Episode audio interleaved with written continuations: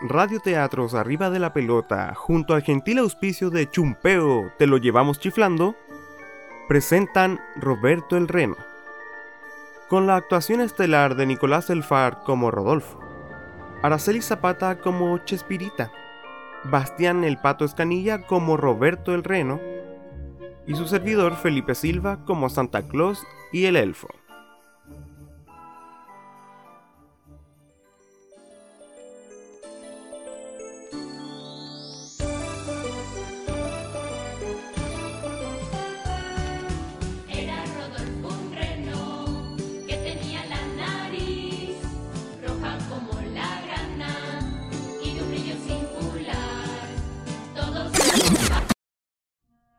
Uy, ese Rodolfo. Ya deben estar aburridos de escuchar la misma canción, ¿o no? Más encima se lleva todo el crédito. ¿Que acaso Santa no tiene más reno? Oye, sí. Eso es. Esta vez les contaré sobre Roberto el Reno. Este no tenía la nariz roja, ni naranja, sino que este tenía la nariz de un color normal, color reno. Y nada más. Bueno, sin contar sus grandes cejas, los sobresalientes dientes y los gigantescos lentes de poto de botella. Un poco falto de la manito del señor, pero era re simpático. Pero lamentablemente aún así era objeto de burla entre los otros renos, sobre todo de Rodolfo. Maldito Rodolfo, ¿quién lo diría? Después de lo que pasó, uno pensaría que sería mejor reno, pero no. Parece que ser el cabecilla del grupo hace que se le suban los elfos al trineo. ¡Ay, miren! Es el reno más feo de todo el Polo Norte. Todavía no entiendo cómo es que se rían de mi nariz de hemorroides si existe Roberto, el que te dejó el granero abierto, o, algo así es la cosa. Eres horrendo, feo, con F de foca. Hola, Rodolfo. ¿Ya estamos listos para esta Navidad? ¿Estamos? ¿Acaso Santa ya te ascendió? Según revisé, sigues el cerador. Ni que Santa fuera el conejo de Pascua para ponerte en el grupo del trineo. A diferencia de los otros renos, Roberto no formaba parte del trineo de Santa. Así que solo le tocaba limpiar y encerrar el vehículo más veloz del planeta.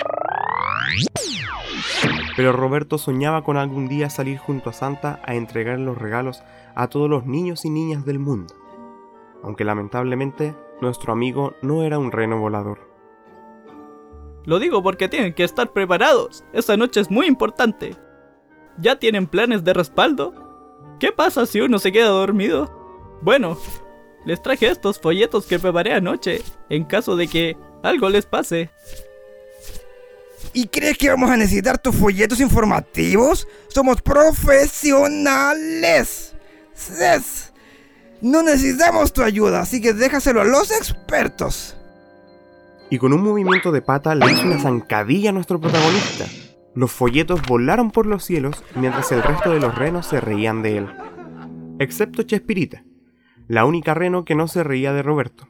Ella era su única amiga. No le hagas caso, Roberto. Sé que lo harías mucho mejor que él. Le decía mientras la ayudaba a recoger sus cosas. Sé que Santa se dará cuenta de tu potencial. Ya lo verás. Y tenía razón nuestra amiga, pero eso ya cuenta como spoiler. La cosa es que Roberto estaba tan metido con llegar a ser un reno del trineo que siempre estaba estudiando al respecto. Conocía al revés y al derecho rutas del cielo, rutas terrestres y hasta rutas submarinas. Sabía todo sobre desperfectos técnicos y cómo solucionarlos. También había memorizado la cantidad exacta de niños y niñas existentes en el planeta, contando incluso los recién nacidos. Se podría decir que él era el reno mejor preparado en todo el Polo Norte. Y esos bebés que nacieron mientras yo les decía esto también fueron contabilizados por Roberto. Era seco. Pasaron los días y el 24 de diciembre ya había llegado. Todos estaban vueltos locos, pues ya sabemos lo que pasa esa noche.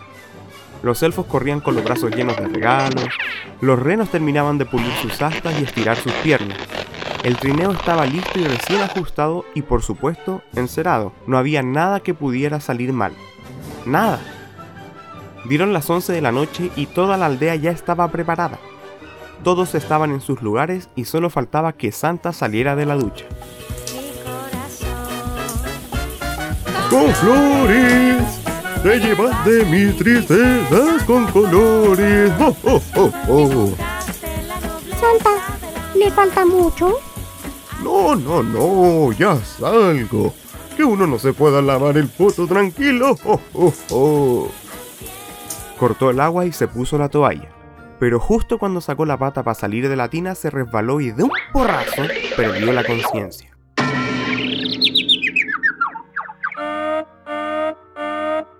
Alerta roja, alerta roja, tenemos un 3312, un 3312. Esto no es un simulacro. A lo largo de toda la historia del Polo Norte jamás había pasado algo como esto. ¡Ay! ¿Qué vamos a hacer? Sin Santa no podemos salir en ruta. ¿Acaso en todo este tiempo no te aprendiste el camino? Uh, oye, yo solo alumbraba. Hmm, creo que sé quién nos puede ayudar. ¡Roberto!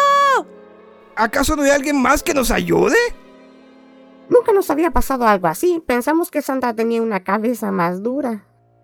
Roberto, Roberto, necesitamos tu ayuda. Santa se, se cayó, de la ducha. Lo sé. Supuse que algo así podría pasar. Ya estoy buscando un reemplazo. No busques más.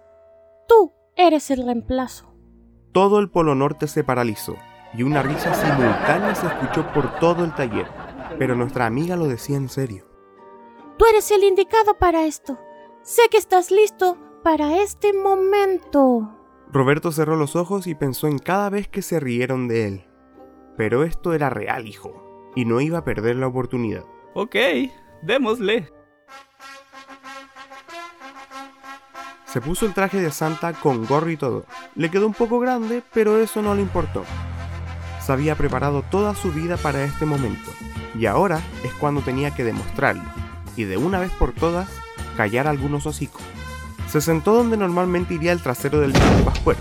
A duras penas alcanzaba a ver sobre el panel, tomó las riendas y aunque tembló un poco al principio, finalmente dijo: Adelante, mis amigos.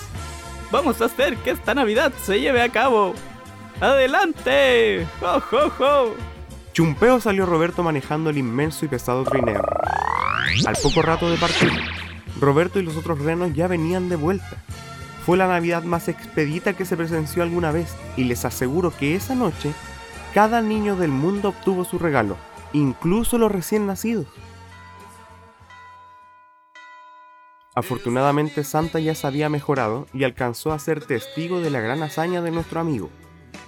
Felicidades Roberto, has hecho algo único en la historia y déjame decirte que me has sorprendido.